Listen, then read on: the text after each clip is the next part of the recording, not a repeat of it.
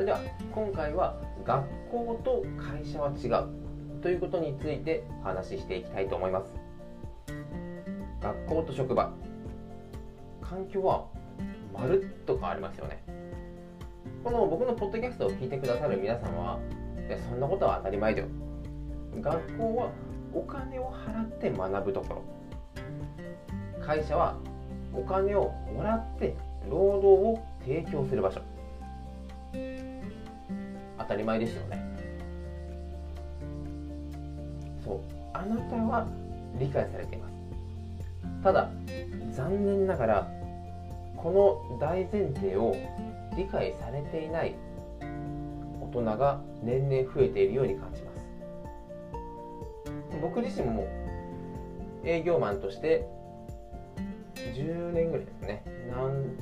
千人地区の個人のお客様とお話をさせてもらったり会社の社長様ともお話をさせてもらってきました。そして今現在フリーランスになった後もこう会社の従業員の方のメンタルフォローだったり社長や従業員の間に入ってお互いに意思疎通のサポートをさせてもらっています。ただ年々こう驚いてくるのが20代新卒だったりとか、まあ、まだまだ20代の若い方がこの学校と会社の関係を勘違いしている。だけではなくて実はま40代後半とか50代の方までも会社が何かをしてくれる。会社がしてくれないか。というようなまるで学校で教えてくれないか。というようなスタイルでお仕事をされている方がまだまだ多いなという実感を受けています。なので今回は学校とうち、えー、大学はあごめんなさい学校とまあ会社違うんだよということを話をするのではなくてその大前提をそもそも勘違いしている方もいる。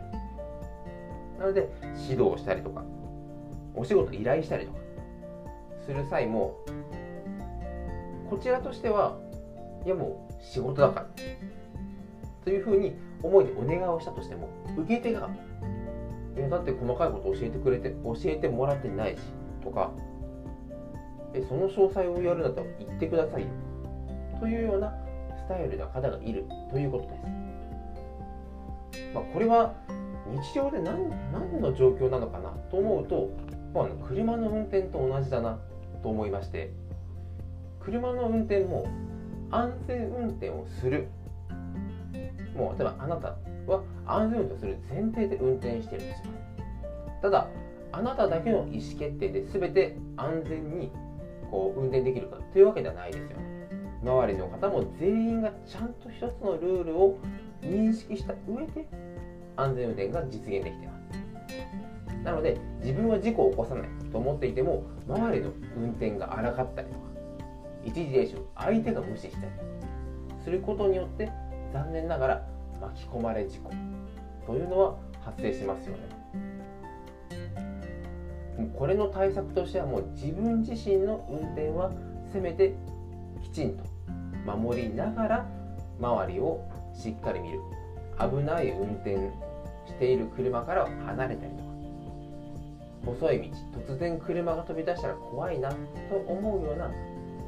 かもしれない運転をされることによって自分の身を守る。これは会社でも仕事をする上で全く同じだと思います。もちろんあなたは会社員としてビジネスマンとして自分は会社からお客様からお給料という形でお金をいただく代わりにきちんと労働を提供する。車でいうと安全運転する。同じ状況ですね。ただ一緒にビジネスをするビジネスパートナーとか取引先とかお客様後輩部下社内の人間がひょっとしたら学校と勘違いしている。まあ、車の運転で言ったら、まあ、荒い運転をした。一時停止も、まあ、これぐらいいいよなとか、まあ、人が来ないだろうというようなちょっと危ない運転をするようにほうれん草だったりとか仕事の詳細とかこのクオリティについてあなたが教えてくれるだろう。身構えて何も準備をしない。この状態は非常に良くない。のはもう間違いないですよね。なので車の運転でも危ない人からは距離を置いたり車が飛び出してきそうだなっていうところはあえてゆっくり走ったり。あなたの身を守るために安全運転をするのと同じようにビジネスの中でも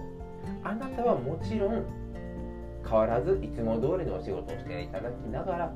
ひょっとして周りが今仕事を依頼した人がひょっとして目的を聞かずノルマを聞かず本来であれば聞いてくるだろうと思うところもかもしれない聞いてこないかもしれない。学校のような情報を待っている状態かもしれない。というかもしれない気持ちで接することによって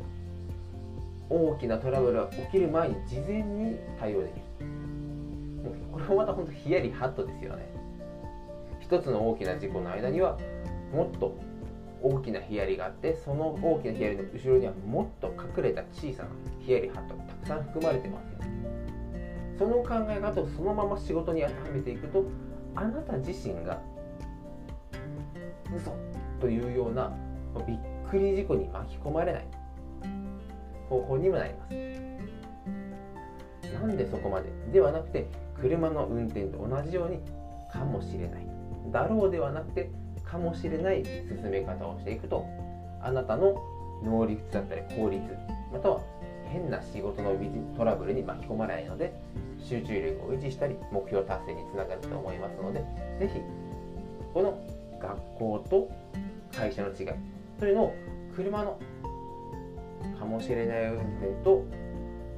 合わせて比較してみていただくとより効果的なお仕事が進められると思いますので是非試してみてください。それでは今回もご清聴いただきありがとうございました。